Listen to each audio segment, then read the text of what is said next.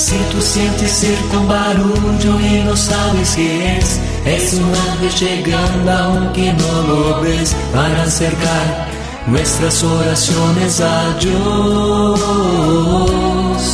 Sin más, abre el corazón y comienza a cantar. Reciban un cordial saludo. Les habla el Padre Fernando Cárdenas. Desde aquí, desde la parroquia Nuestra Señora de la Salud en Chocontá. Quisiera compartir con ustedes en este programa un acontecimiento que creo yo es necesario profundizar, conocer, darlo a conocer. Es este milagro que ocurrió durante la Jornada Mundial de la Juventud que acaba de celebrarse en Portugal. Un milagro donde una niña española de 16 años, Jimena, quien había perdido el 95% de su capacidad visual, vuelve a ver. Un, un, milagro que los medios de comunicación, pues mm, los medios de comunicación seculares han ignorado, no han informado, bien sea porque lo quieren ocultar, porque lo desconocen o porque consideran que es de poca importancia.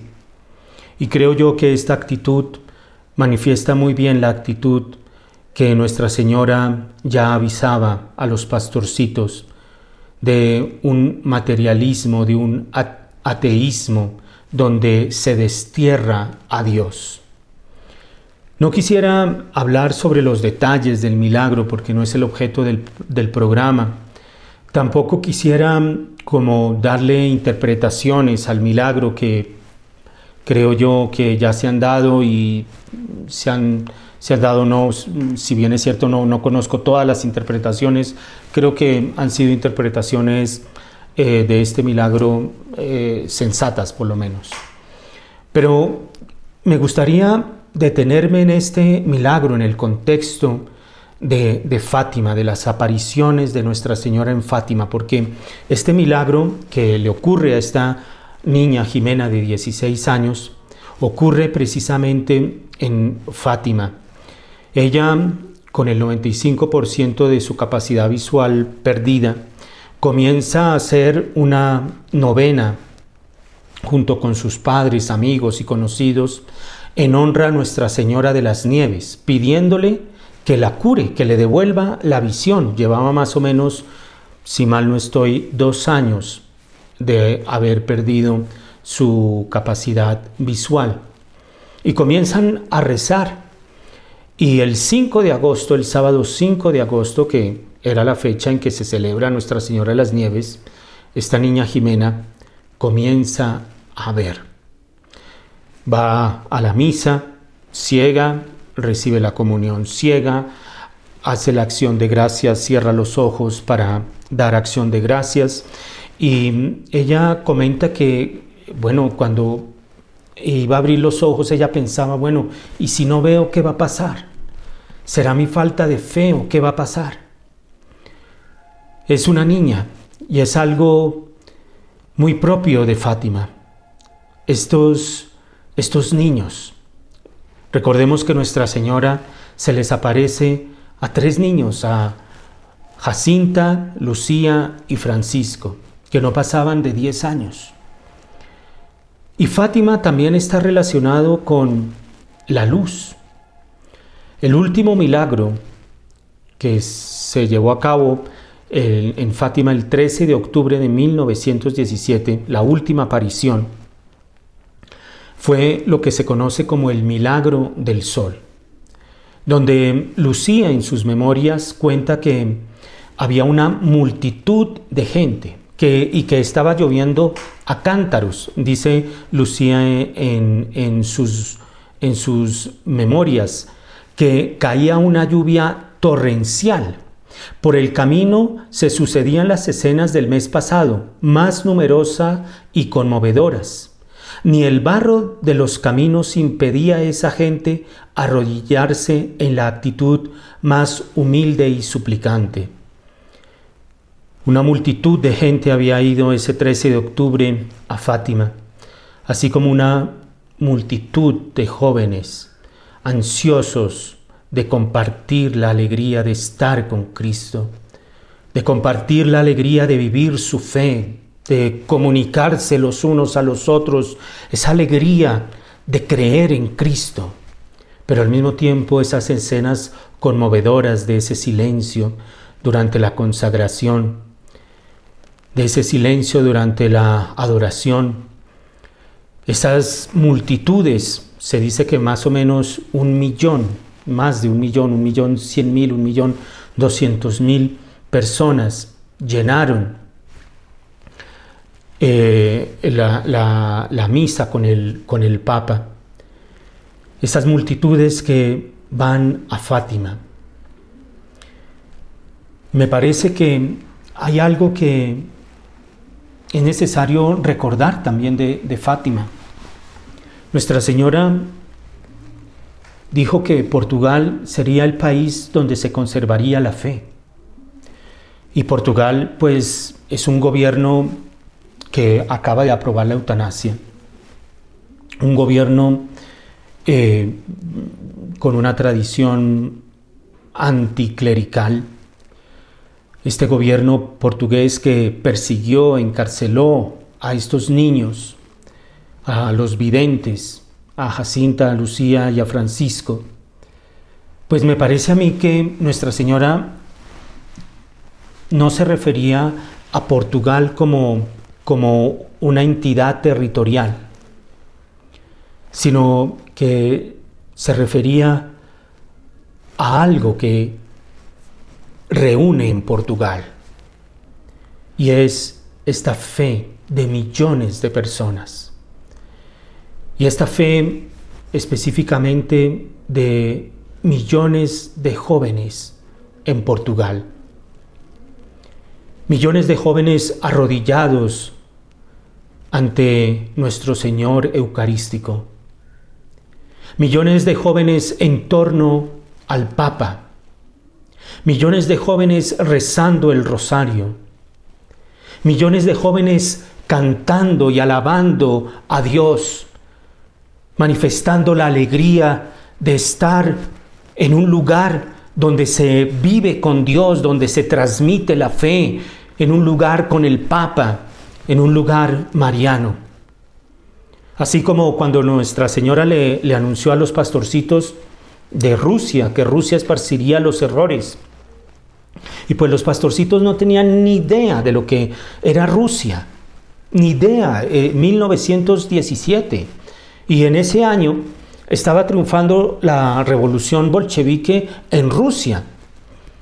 Y los pastorcitos no tenían ni idea de lo que les estaba hablando Nuestra Señora, que es Rusia, que Rusia va a esparcir los errores. Pues bueno, es, es todo un sistema, porque Rusia también ha sostenido la, la fe, y de manera especial las abuelas rusas han sostenido la fe en las generaciones posteriores a la revolución bolchevique.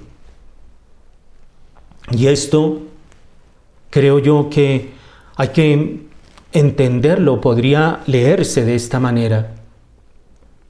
En Fátima hubo este acontecimiento donde se conserva la fe, donde se conserva la fe a la Eucaristía, donde se conserva la fe al, algo sencillo como el rosario, donde se conserva la fe en la iglesia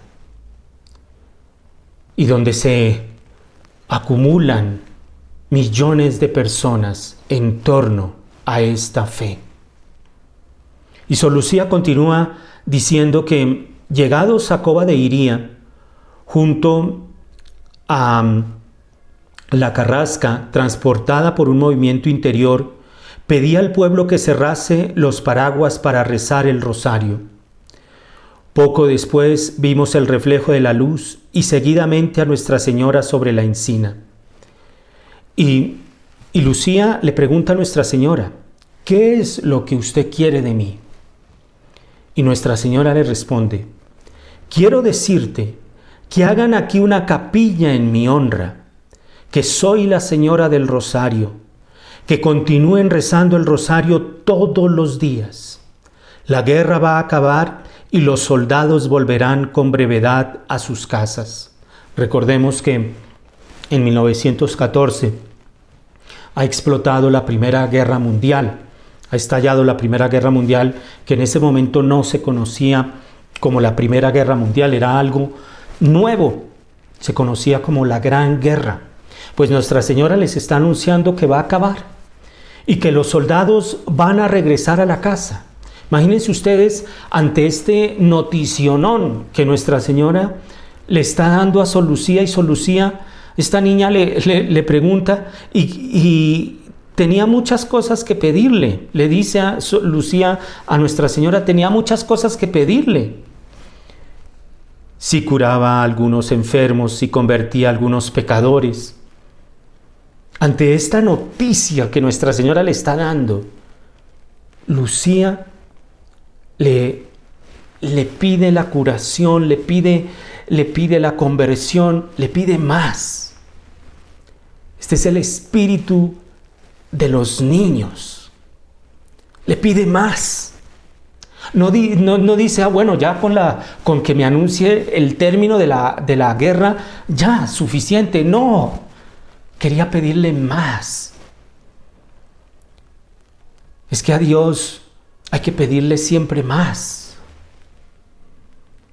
Recuerdo a San Maximiliano María Colbe, que tuvo también una manifestación de Nuestra Señora de pequeño. Y Nuestra Señora se le aparece con dos coronas, y de ahí una película que se llama así, las dos coronas que cuenta la, historia de San Maximiliano María Colbe. Y Nuestra Señora le, le, dice, bueno, ¿qué quieres? ¿La corona del martirio o la corona de la pureza? Y este niño le dice, ambas. Un adulto tal vez le diría, no, tal vez el martirio es más complicado, tengo esto, eh, tengo que responder esto, tengo estas responsabilidades, dame la corona de la pureza. Y bueno, perfecto. Pero los niños siempre piden más. Nuestra Señora a Santa Catalina de Labouré, allá en la Medalla Milagrosa, en París, donde Nuestra Señora aparece con sus manos, de sus manos saliendo eh, rayos de luz de algunos de sus dedos y, y, de otros no. Y Catalina Labouré le pregunta, bueno, ¿por qué? Nuestra Señora le dice, de los dedos de donde salen rayos de luz son las gracias que la humanidad me pide y que yo doy de los dedos donde no salen luz, son las gracias que quiero darle a la humanidad, pero la humanidad no me pide. Hay que pedirle a Dios, hay que pedirle a la Virgen María, pero para eso hay que tener ese espíritu de niños. Esta niña Jimena de 16 años, española, de Madrid, ella pedía que Dios le devolviera la visión. Y es algo impresionante. Esta niña vuelve a ver. Y, y Lucía comienza a, a pedirle esto a Nuestra Señora y Nuestra Señora le responde y le dice, que sí, que unos se van a convertir, que otros se van a sanar, pero que otros no. Es preciso, le dice Nuestra Señora Sol Lucía, que se enmienden, que pidan perdón por sus pecados. Y tomando un aspecto más triste, esto lo dice Sol Lucía de Nuestra Señora, Nuestra Señora tomando un aspecto más triste, dice, no ofendan más a Dios nuestro Señor, que ya está muy ofendido. Y en otro momento Sor Lucía dirá que de la aparición de ese 13 de octubre de 1917 fue la frase que más le marcó. No le marcó tanto el que le anunciara el fin de la guerra, algo que Europa y el mundo no conocían. No le marcó tanto que le dijera que sí iba a curar a enfermos. A Sor Lucía le marcó el que Dios ya estuviera bastante ofendido y que no lo siguiéramos ofendiendo. Y es que parece que a Dios se le quiere desechar. Inclusive, duele decirlo, dentro de los medios católicos, a Dios se le quiere desechar. El cardenal Ratzinger en alguno de sus libros, él decía que hoy día hay una actitud de que Dios ya no tiene nada que ver con la materia, de que Dios ya no tiene nada que hacer con la materia. Se agotó, la, se agotó lo que Dios podía hacer, lo que Dios hizo ya se agotó. Ya Dios no tiene nada que ver con la materia. Y entonces comienzan, bueno, pero eh, pues una niña, una niña que está ciega, dos años por lo menos sin ver, que comience a ver. Y ahí comenzamos, no, pero hay que esperar, pero hay que, bueno, yo no estoy diciendo que sea así, el dictamen final lo tiene pues la iglesia. Pero una niña que no ve y que ahora ve, es lo que el, el, ciego allá en el Evangelio, los fariseos le preguntan, pero ¿cómo es que ahora tú ves? Y el, y el ciego les dice, pues no sé, lo único que sé es que antes no veía y llegó Jesús y ahora veo. No ofendamos más a Dios porque está bastante ofendido. Y eso lo dijo Nuestra Señora en 1917. Antes, mucho antes de esta locura de leyes pro aborto, de esta locura de ideología de género, movimiento trans, movimiento eh, de todo tipo, donde Dios simplemente ya no tiene nada que decir. De hecho, eh, se hizo una encuesta en los Estados Unidos, solamente en los Estados Unidos, en el año 2019. El 69% de los cristianos católicos, esto repito, solamente en los Estados Unidos en el año 2019, el 69% de los cristianos católicos en los Estados Unidos, el 69% de los cristianos católicos en los Estados Unidos no cree en la presencia real de nuestro Señor en la Eucaristía. Es un símbolo, es un gesto. No creen. Ya que que Dios pueda convertir un pan y un vino en su cuerpo, sangre, alma y divinidad. No. Bastante ofendido. Es esto lo que más le marcó a Lucía de esta aparición del 13 de octubre del año 1917. Y termina Nuestra Señora diciendo eso. Y Sor Lucía dice que abriendo sus manos, las manos de la Santísima Virgen María, las hizo reflejarse en el sol, y mientras se elevaba, continuaba el reflejo de su propia luz proyectándose en el sol.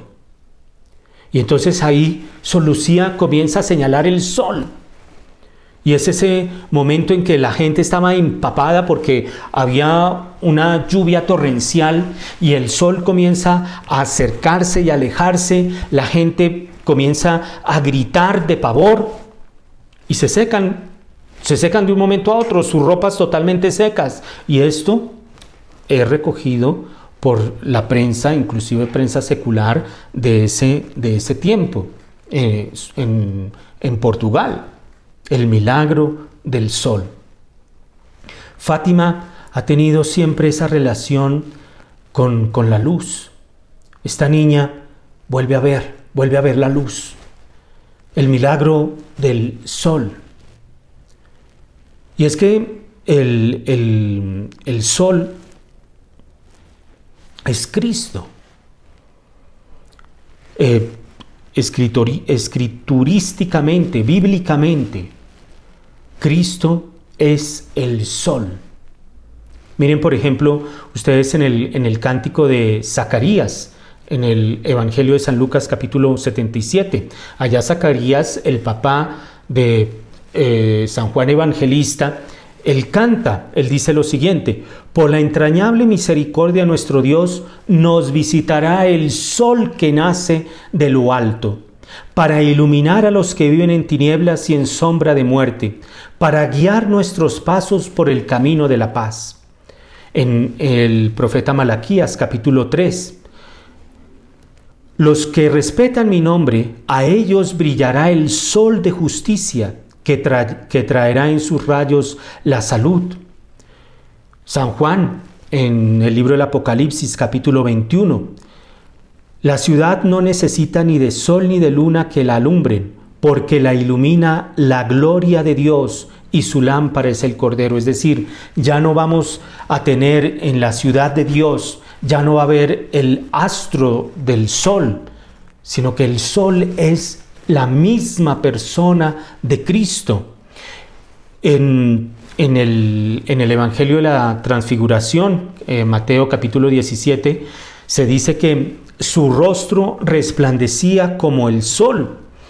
El, cuando Jesús muere, en el Evangelio de San Lucas, capítulo 23, se dice que el sol se eclipsó. Y en Juan capítulo 8, Jesús mismo se identifica como la luz del mundo.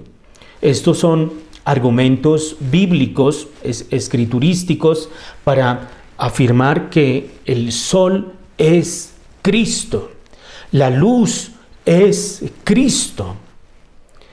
Y ahí en la, en la, en la tradición, por ejemplo, San Francisco de Asís en el cántico de las criaturas. Él cuando hace ese cántico hermosísimo y habla del sol, él dice, alabado seas mi Señor en todas tus criaturas, especialmente en el Señor hermano sol, por quien nos das el día y nos iluminas, y es bello y radiante con gran esplendor de ti altísimo lleva significación. Es decir, San Francisco está diciendo que el sol lleva la significación de Dios, específicamente del Hijo de Dios, de Cristo. Y en el magisterio, el, Papa, el Papa eh, Benedicto XVI, en la encíclica eh, sobre la fe, Lumen Fidei, que lo escribió junto con el Papa Francisco, pero esta parte la escribe el Papa Benedicto XVI. Él, él dice lo siguiente, el Dios que dijo, brille la luz del seno de las tinieblas, ha brillado en nuestros corazones. En el mundo pagano, hambriento de luz, se había desarrollado el culto al sol. Por ejemplo, en el Imperio Romano había una fiesta dedicada al sol. Aquí en, eh, Colombia tenemos en esta ciudad de Sogamoso el templo al sol. En el mundo pagano se había desarrollado ese templo al, al sol. Era el sol invictus, es, decir, el sol victorioso. Pero ese sol, continúa Benedicto XVI en la encíclica sobre la fe, aunque renacía cada día, resultaba claro que no podía irradiar su luz sobre toda la existencia del hombre, pues el sol no ilumina toda la realidad.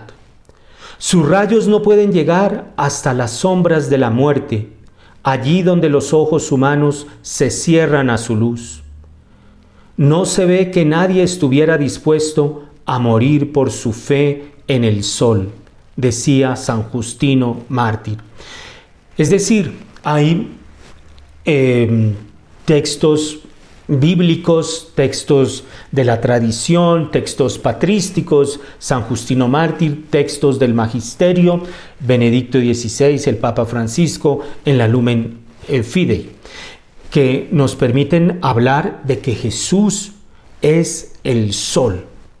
Y conscientes del vasto horizonte que la fe les abría, sigo citando a Benedicto XVI, los cristianos llamaron a Cristo el verdadero sol, cuyos rayos dan la vida.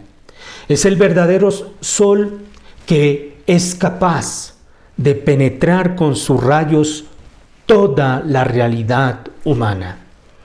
Cristo es verdadero Dios, pero al mismo tiempo verdadero hombre. En todo semejante a nosotros, menos en el pecado.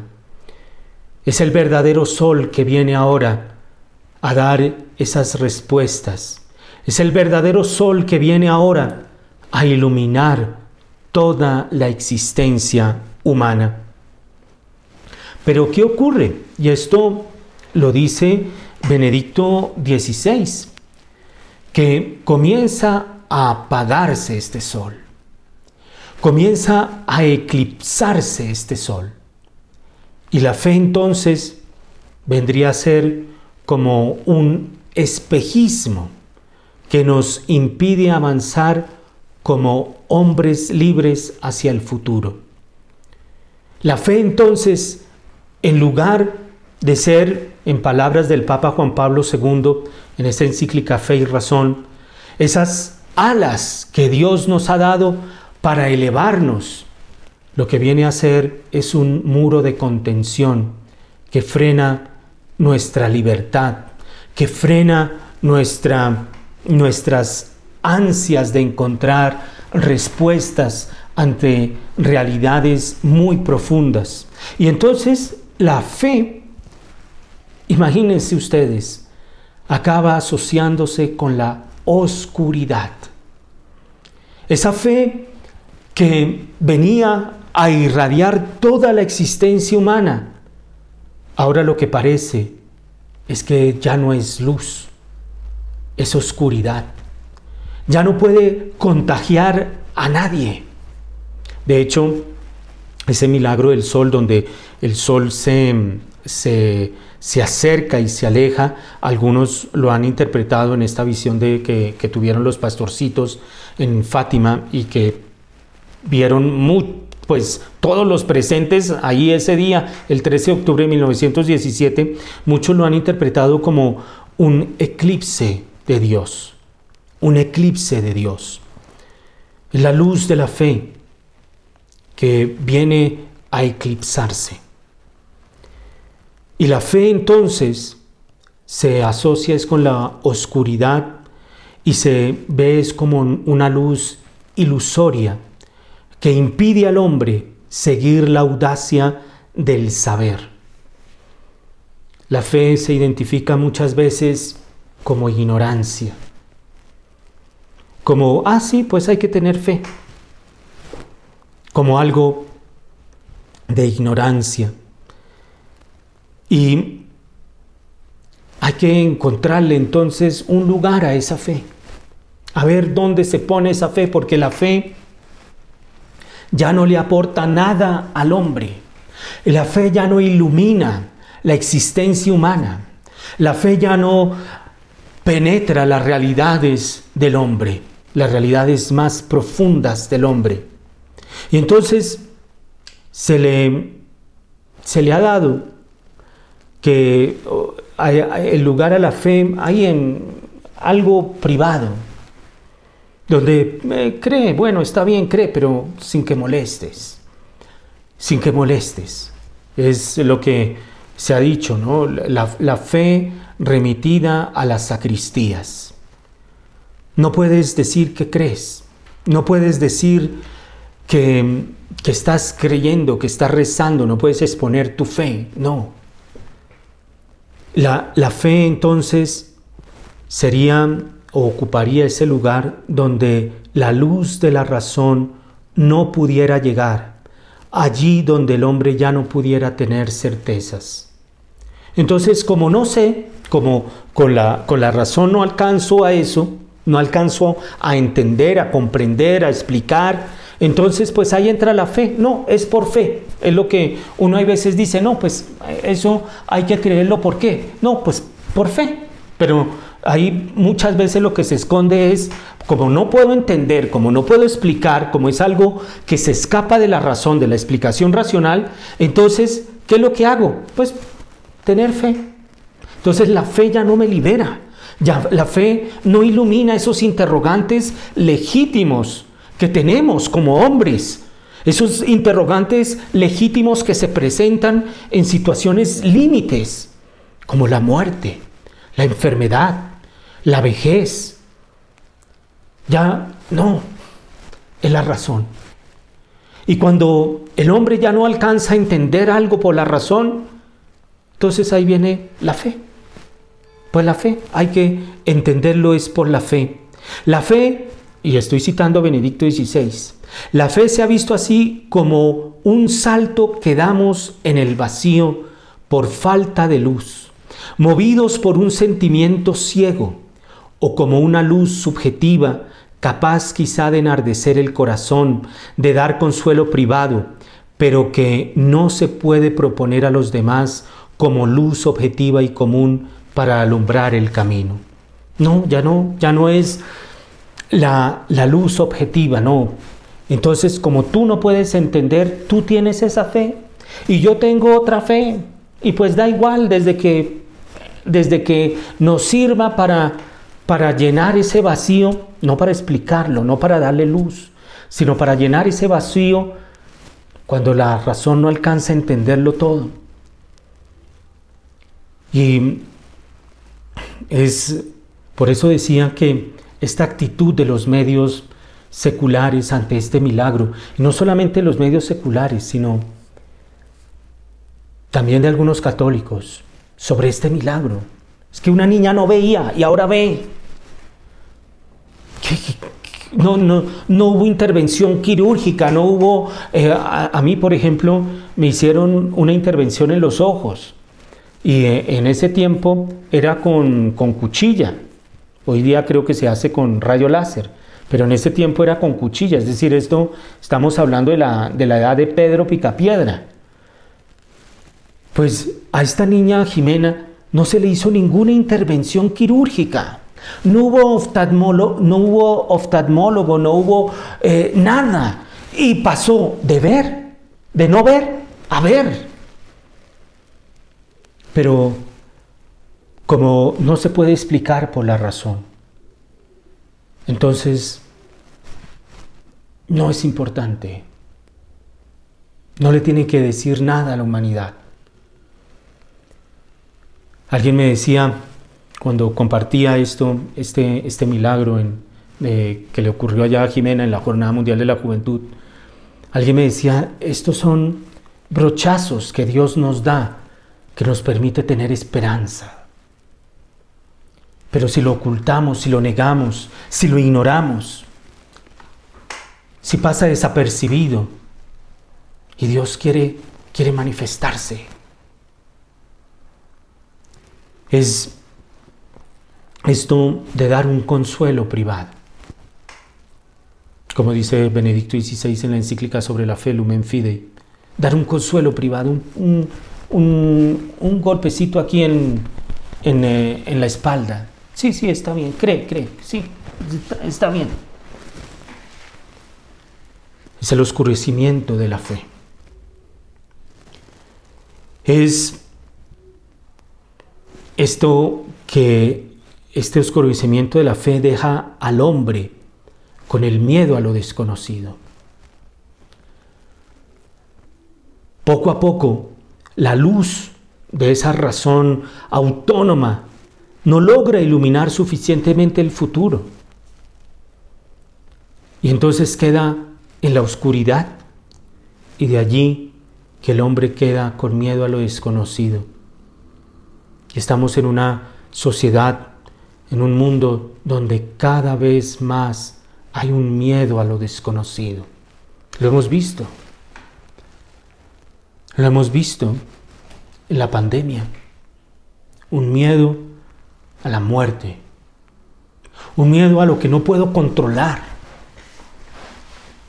Es el hombre, dice Benedicto XVI, que ha renunciado a la búsqueda de una luz grande. ¿Qué frase? El hombre que ha renunciado a la búsqueda de una luz grande, de una verdad grande, y se ha contentado con pequeñas luces que alumbran el instante fugaz, pero que son incapaces de abrir el camino. Cuando falta la luz, todo se vuelve confuso. Es imposible distinguir el bien del mal, la senda que lleva a la meta de aquella otra que nos hace dar vueltas y vueltas sin una dirección fija. El hombre ha renunciado a esta capacidad de la verdad grande, de la luz grande, de la luz luminosa. Y se contenta cada vez es con pequeñas luces que alumbran el instante fugaz.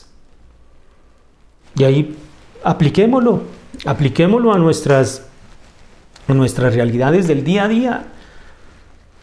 Los populismos que estamos padeciendo en muchísimos países no solamente de América Latina, sino también en, en Europa.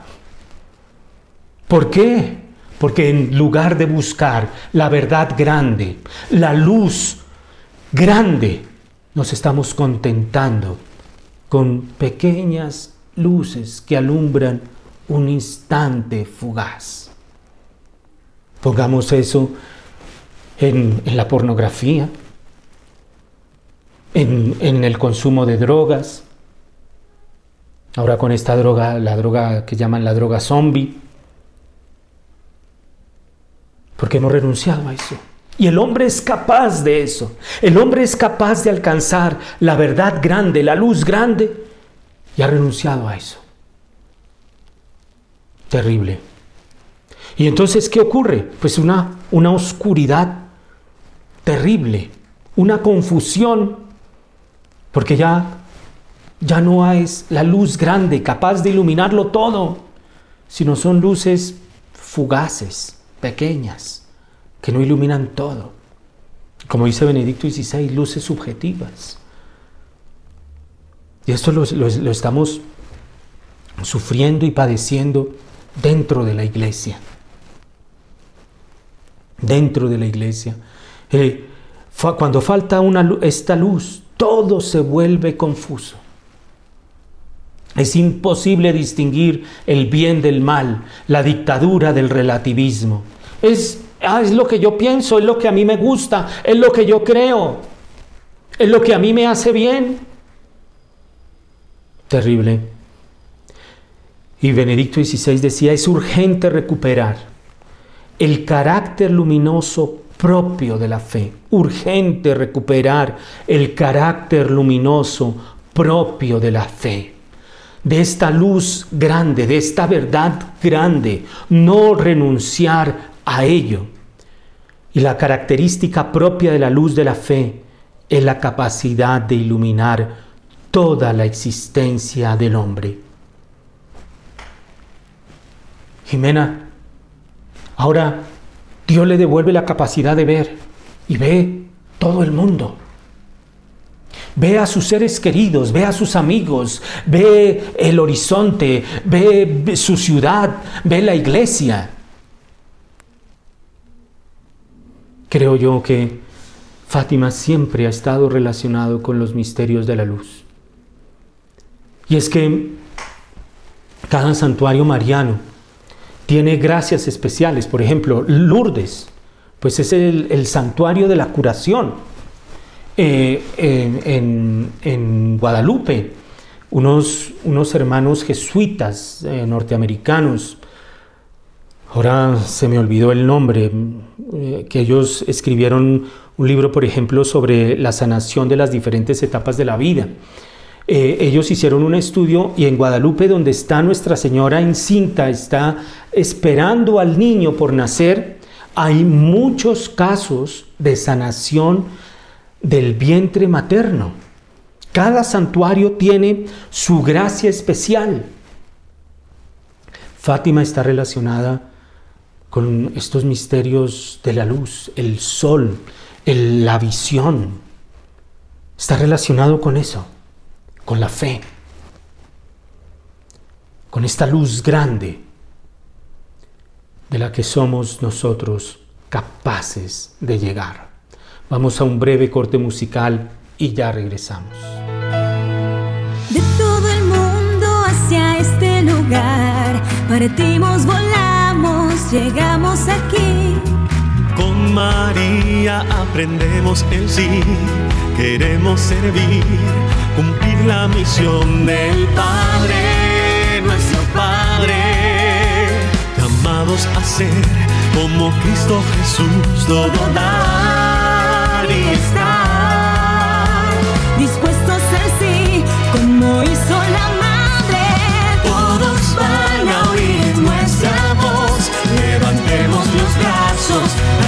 en el aire. Jesús vive y no nos deja solos, ya no dejaremos de amar. Tú que buscas lo que hay dentro de ti, ven a descubrirlo, a ver lo que vi. Y con nosotros a mirar más allá de eso que haces y que no te deja reír. Estamos hablando de este milagro que ocurrió en la Jornada Mundial de la Juventud en Fátima, en Portugal. Y lo estamos asociando a, esos, a ese eh, milagro que es conocido como el milagro del sol, que tuvo lugar en la sexta aparición allá en Fátima, la última aparición, el 13 de octubre de 1917. Me gustaría compartir con, con ustedes el testimonio de Jimena, que tal vez ya muchos lo han oído, pero escuchar esa alegría, escuchar esa luz grande, ese encuentro con esa fe que es capaz de iluminar toda existencia humana. Vamos a escuchar este testimonio de Jimena. Hola, hola a todos. Bueno, eh, estoy súper afónica, pero soy Jimena. Eh, bueno, simplemente quería agradecer a todos los que habéis estado acompañándonos en esta novena, porque bueno, esta mañana yo me he levantado, pues como llevo levantándome durante dos años y medio, viendo súper borroso, fatal. He ido con, con mis amigas a misa porque estamos en la JMJ y, y bueno, la verdad es que en misa yo estaba súper, súper, súper nerviosa y... Y bueno, pues después de comulgar eh, me he puesto en el banco, eh, me he puesto a llorar un montón porque era el último día de la novena y yo me quería curar y se lo he pedido por favor a Dios muchísimo. Eh, y pues cuando he abierto los ojos eh, veía perfectamente. Ha sido demasiado. O sea, eh, hay que dar muchísimas gracias por el milagro porque, porque he visto el altar, el sagrario, estaban ahí mis amigas y las veía perfectamente, que estaban dos años y medio más mayores que como las recordaba. Eh, y luego yo me he mirado en el espejo ya después. también estoy un poco cambiada, pero eso. Y. Y luego eh, he leído la oración que hemos estado rezando para la, para, la, mm, para la novena y la verdad es que, bueno, pues todavía leo bastante bien, no se me ha olvidado del todo, leo un poco lento, pero ya iré cogiendo práctica. Y bueno, estoy súper, súper contenta, o sea, de verdad, muchísimas gracias a todos por haber rezado tanto porque esto ha sido una prueba de fe y, vamos, voy a llamar a todas mis hijas Nieves.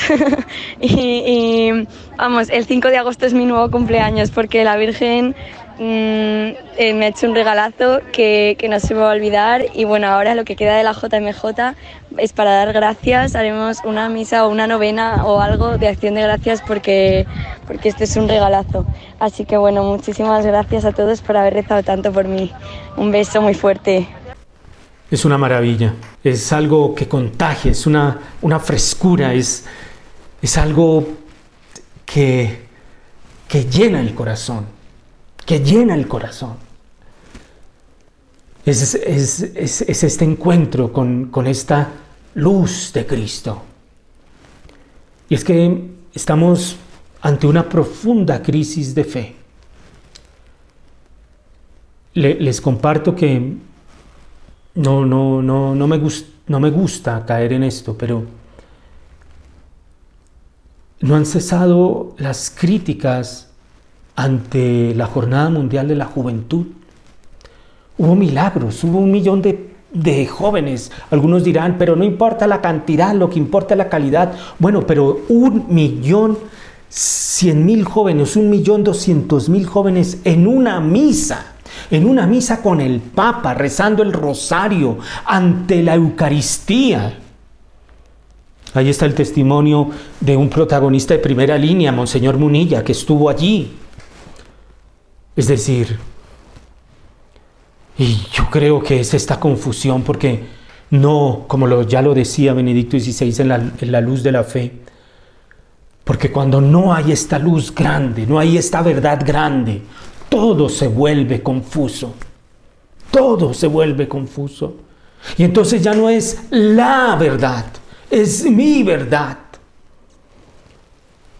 Es una profunda crisis de fe ante una pérdida del sentido religioso que viene a constituir el mayor desafío para la iglesia de hoy. Y ya lo había advertido Nuestra Señora en Fátima en 1917,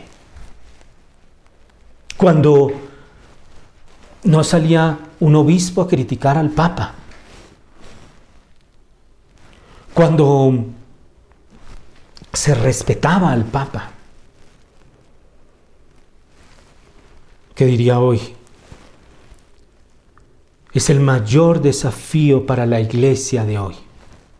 Benedicto XVI decía esto, en vastas zonas de la tierra la fe corre peligro de apagarse como una llama que ya no encuentra alimento. En vastas zonas de la tierra. Y nuestro Señor dice, cuando regrese el Hijo del Hombre, ¿encontrará esta fe sobre la tierra? Es interesante porque Jesús no dice encontrará fe, no, encontrará esta fe, es la fe que he enseñado a los apóstoles. No es esa fe subjetiva, no, encontrará esta fe sobre la tierra. Muchos ya no creen. Ya lo decía, el 69% de los cristianos católicos en Estados Unidos no creen en la presencia real de nuestro Señor en la Eucaristía. No creen. Y comulgan. Muchos no creen. Y Benedicto XVI es interesante en, este libro que dedicó con Vittorio Messori, este periodista italiano, informe sobre la fe. Él dice que esta crisis de la fe se relaciona con que ya no se cree en la iglesia.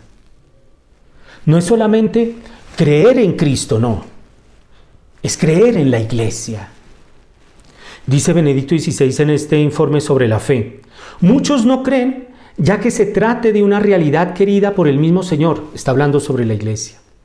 Para algunos teólogos, la iglesia no es más que una mera construcción humana, un instrumento creado por nosotros y que en consecuencia nosotros mismos podemos reorganizar libremente a tenor de las exigencias del momento. Y esto vale para todos. Ah, es que se debería hacer así. Oye, ¿En qué te basas? No, es que en lo que yo pienso. No. Dice Benedicto XVI, una mera construcción humana. Ya no se cree que es una realidad querida por nuestro Señor. La iglesia, así como estamos hablando de, del, del milagro del sol, la iglesia ha sido comparado y así lo han hablado los padres de la iglesia eh, hablando de la iglesia como el misterio lune, el misterio de la luna, donde la luna no, no, no, no irradia luz propia, sino que viene a recibir la luz del sol, la iglesia viene a recibir la luz del Señor, ese sol. Pues bueno, ya no se cree, ya no se cree en esto. Es interesante que Benedicto XVI en el informe de la fe con Vittorio Messori, eso fue escrito cuando él era prefecto para la Congregación de la Doctrina de la Fe en la década de los 80, lo refería ya a una crisis sobre lo que es la iglesia. Yo puedo creer en Jesús, pero no creo en la iglesia. Es esta fe subjetiva, porque no se abraza la verdad grande, que la iglesia es el cuerpo de Cristo, que la iglesia es la esposa de Cristo. Ya no se abraza esa luz grande capaz de iluminar toda existencia. La fe es el verdadero iluminismo, porque a diferencia del iluminismo de la ilustración racionalista, ella, la fe, es una irrupción de la luz de Dios en nuestro mundo, una apertura de nuestros ojos a la verdadera luz. Pero si ya no tengo esta fe, si ya no creo en esto, y Fátima viene a poner de manifiesto esa crisis de fe. Cuando Nuestra Señora habló de Rusia esparcirá los errores, pues se refería precisamente al surgimiento de este materialismo ateo, de este iluminismo racionalista. Y por eso vuelvo a repetir, creo que la actitud de los medios de comunicación, imagínense, los medios de, de comunicación sensacionalistas, amarillistas, los medios de comunicación seculares, y bueno, aunque hay medios de comunicación, entre mil comillas, católicos que también son amarillistas, pero dejémoslo así, pero medios de comunicación sensacionalistas, amarillistas, ¿cómo no les va a llamar la atención que alguien que no ve ahora comience a ver? Pues ¿por qué? Porque hay este materialismo ateo, este racionalismo, este iluminismo racionalista que quiere opacar a Dios, que quiere eliminarlo y desecharlo de toda realidad humana. Y a eso han hecho referencia aquellos que han estudiado el fenómeno de Fátima, cuando Nuestra Señora dice que Rusia esparcirá los errores. Por eso, aquellos que vienen a decir que yo soy de derecha, pero rezo el rosario, que es que los comunistas, Nuestra Señora nunca habló de un sistema político, por el amor de Dios. Nuestra Señora habló, fue de este sistema ateo, de un materialismo ateo, que puede darse inclusive en católicos. Ya lo he dicho, 69% de cristianos católicos no creen que la Eucaristía sea la presencia real de nuestro Señor. Un materialismo ateo. Un examen de conciencia necesitamos hacer, pero un examen de conciencia con la luz del Espíritu Santo. Volver a ser humildes para recuperar, en términos de Benedicto XVI, esta gran luz que es capaz de iluminar la realidad humana. Y en esta confusión, pues tiene, tiene mucho que ver los demonios, los ángeles caídos. Y de eso seguiremos hablando, si Dios así lo permite, en el próximo programa sobre los demonios que rechazaron esta luz y prefirieron las tinieblas. Que Dios los bendiga. Todos van a oír nuestra voz. Levantemos los brazos. Hay prisa en el aire. Jesús vive y no nos deja solos. Ya no dejaremos de amar.